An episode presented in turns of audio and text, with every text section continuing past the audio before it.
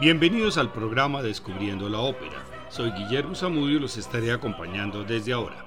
Este es un programa de la emisora de la Universidad del Quindío, la UFM Estéreo. La gran ópera es un subgénero de la ópera francesa caracterizado por sus grandes proporciones, temas históricos, abundancia de personajes, escenografías costosas, vestuarios suntuosos y efectos escénicos espectaculares, con fluidez en la música pues se utilizan recitativos acompañados por la orquesta. Se dividía en cuatro o cinco actos e incluían por lo menos un ballet. En los albores del siglo XIX, París acogió a muchos músicos franceses y extranjeros, especialmente compositores de ópera. Esta combinación cosmopolita de influencias contribuyó a la formación de la gran ópera. Los italianos, especialmente Luigi Cherubini, demostraron que el recitativo se ajustaba al poder dramático de las óperas que estaban creando. Otros compositores como Gaspare Spontini se dedicaron a escribir para la gloria de Napoleón. A esto se sumó la capacidad de los teatros de ópera parisinos para montar este tipo de obras y la larga tradición francesa del ballet.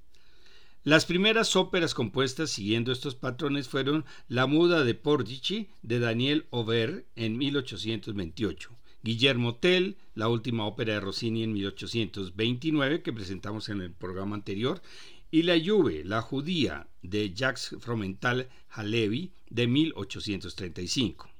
El compositor más ligado a la gran ópera fue Giacomo Meyerbeer, judío de origen alemán que se inició bajo la influencia de su amigo Carl, Maria von Weber. Después de su contacto con Antonio Salieri, viaja a Italia y copia los modelos de Rossini y Bellini. Con libreto en italiano de Gaetano Rossi, estrena en la Fenice de Venecia su ópera El Cruzado en Egipto, en 1824. El papel protagónico de Armando fue cantado en el estreno por el castrato Giovanni Battista Velluti. Esta ópera fue probablemente la última compuesta para la voz de castrato. Velluti también había estrenado la última ópera para castrato de Rossini, Aureliano en Palmira, en 1813. El estadounidense Michel Maniaci es un soprano masculino célebre por su inusual habilidad de cantar en el registro de una soprano sin usar falsete. Por un desbalance hormonal, su laringe no se desarrolló y puede cantar sin sonar como un típico contratenor o una mujer.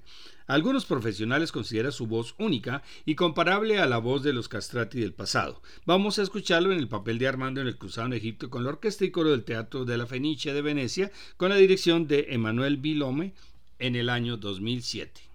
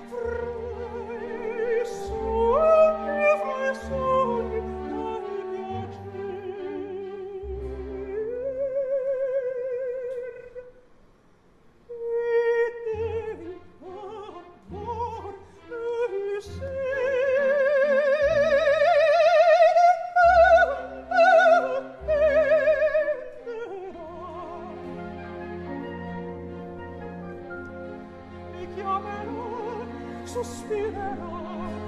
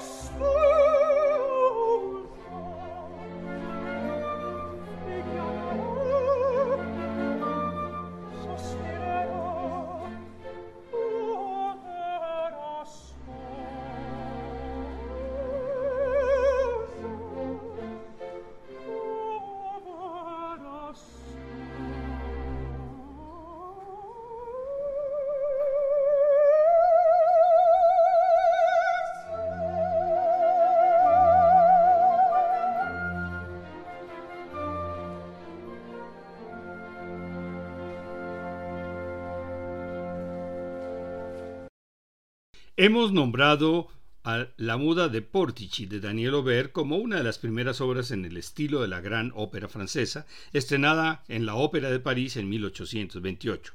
Muchos de sus elementos, como la estructura en cinco actos, la obligada secuencia del ballet, el uso de espectaculares efectos especiales, el centro en las pasiones románticas con un telón de fondo histórico, se convertirían en rasgos típicos del género para el resto del siglo XIX. La ópera se basa vagamente en el alzamiento histórico de Masaniello, un pescador revolucionario napolitano que se convirtió en el cabecilla de la rebelión napolitana de 1647 contra las cargas impositivas impuestas por el virreinato español en Nápoles. Vamos a escuchar el dúo de Masaniello y Pietro, interpretado por el tenor español Alfredo Kraus y el barítono francés Jean-Philippe Lafont, acompañados por la Orquesta Filarmónica de Monte Carlo, dirigido por Thomas Fulton en 1996.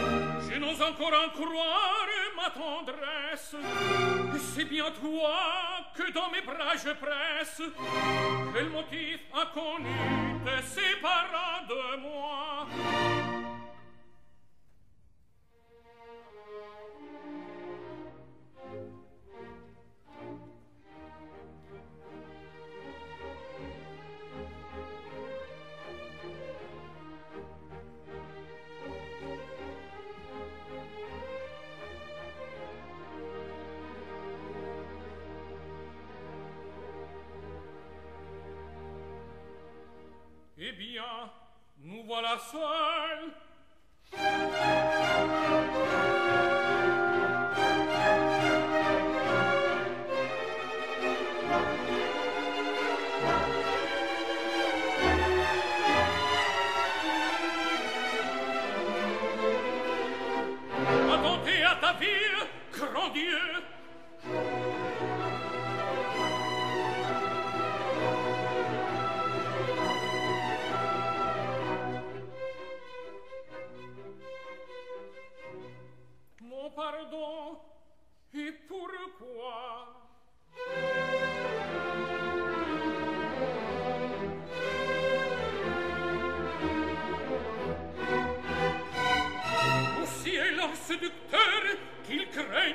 für ihn.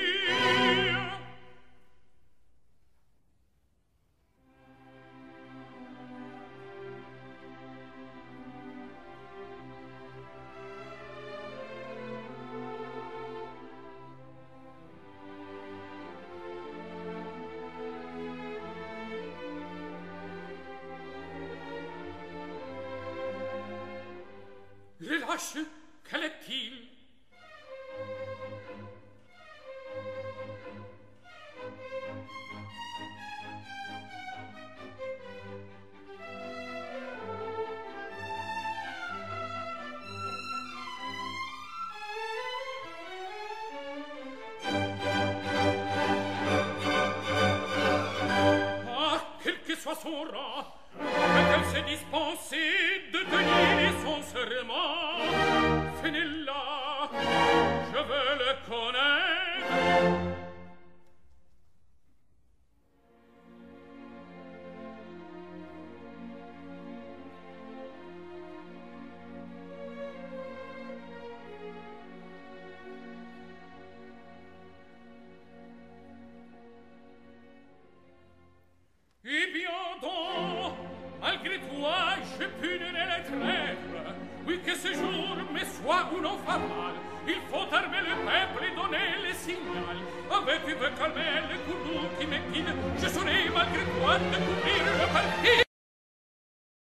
Otra obra que mencionamos entre las primeras al estilo de la gran ópera francesa fue La Judía de Jacques Halevi, con libreto en francés de Eugène Scribe y se estrenó en la Ópera de París en 1835.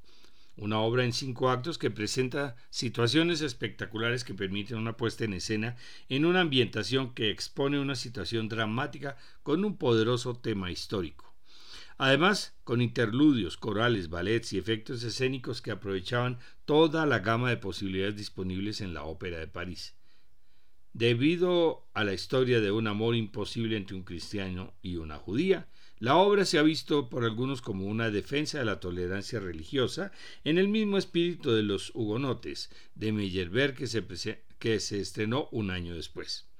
Vamos a escuchar al tenor italiano Mario del Mónaco en el área de Eleazar Raquel, cuando Señor, Raquel, cuando el Señor, con la orquesta de la Ópera de San Francisco dirigida por Gaetano Merola.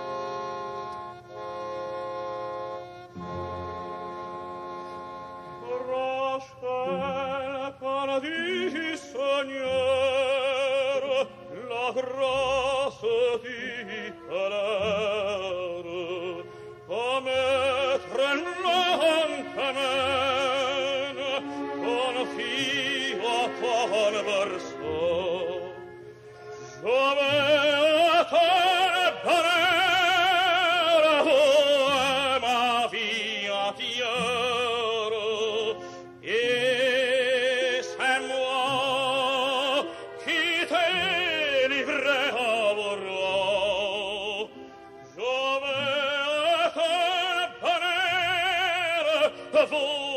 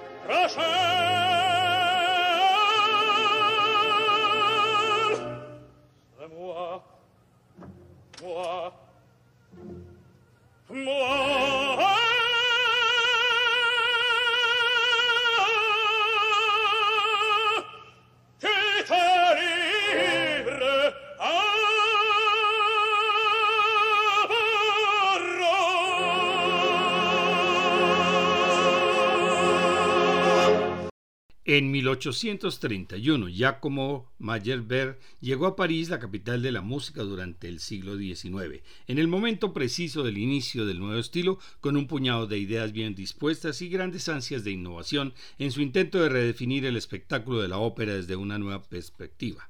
El público parisino de gustos impredecibles acababa de vivir su, su última conmoción con el Guillermo Tell de Rossini, Salvo los nombrados Aubert y Halevi, el panorama musical francés era desolador, un verdadero desierto de talentos. Proliferaban músicos de tercera fila que fabricaban óperas cómicas a destajo solo con el propósito de lucro. Meyerbeer practicó una síntesis sin precedentes en la búsqueda de cosmopolitismo cosmopolitismo de la época y la prueba más clara fue Robert el Diablo de 1831, su primera incursión en la gran ópera. Cinco actos con inclusión de ballet y recitativos.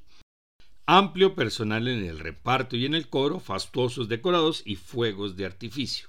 Al margen de las sorprendentes audacias de su música, buena parte del impacto de esta truculenta y a la par delicada historia gótica se debe al singular libreto de Eugène Scribe, dramaturgo de resonancia europea, autor también de los libretos de Aubert y Halevi.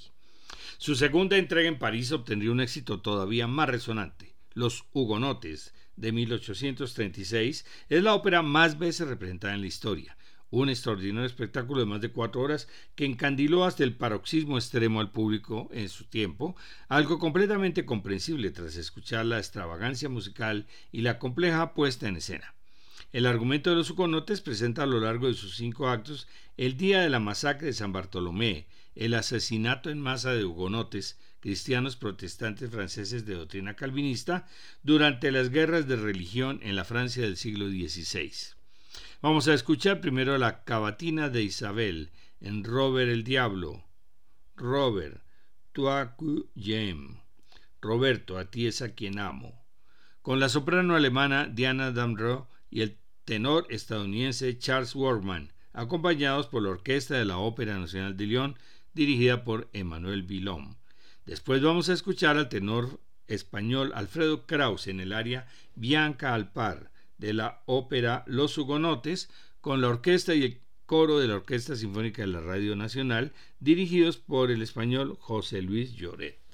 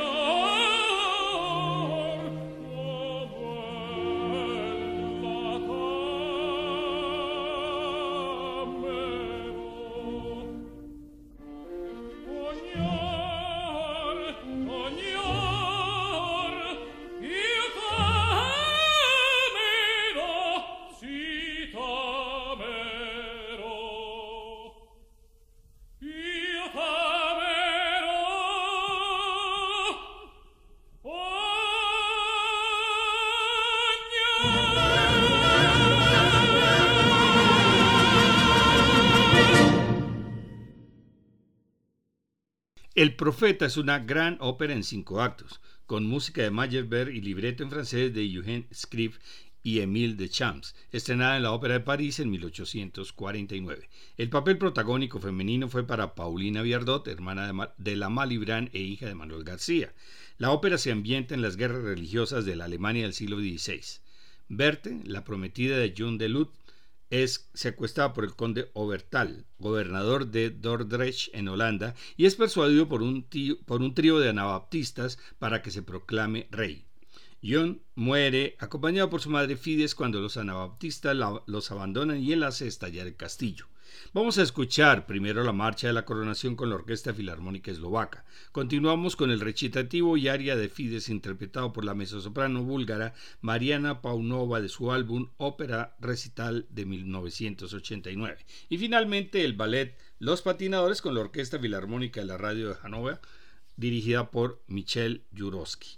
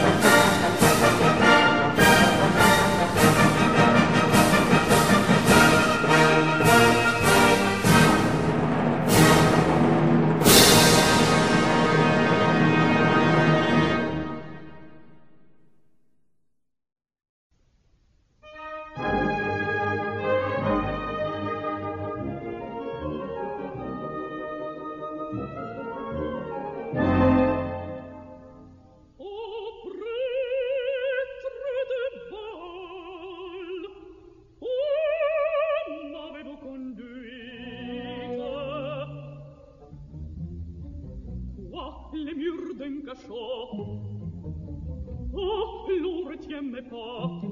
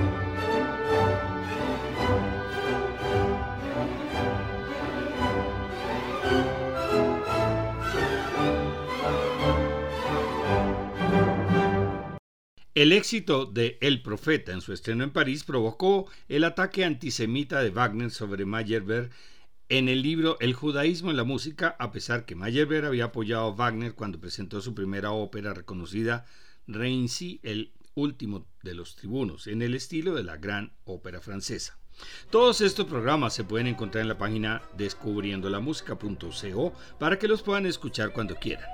En el próximo programa presentaremos una de las primeras óperas de Giuseppe Verdi, no muy conocida, Giovanna de Arco. Les esperamos.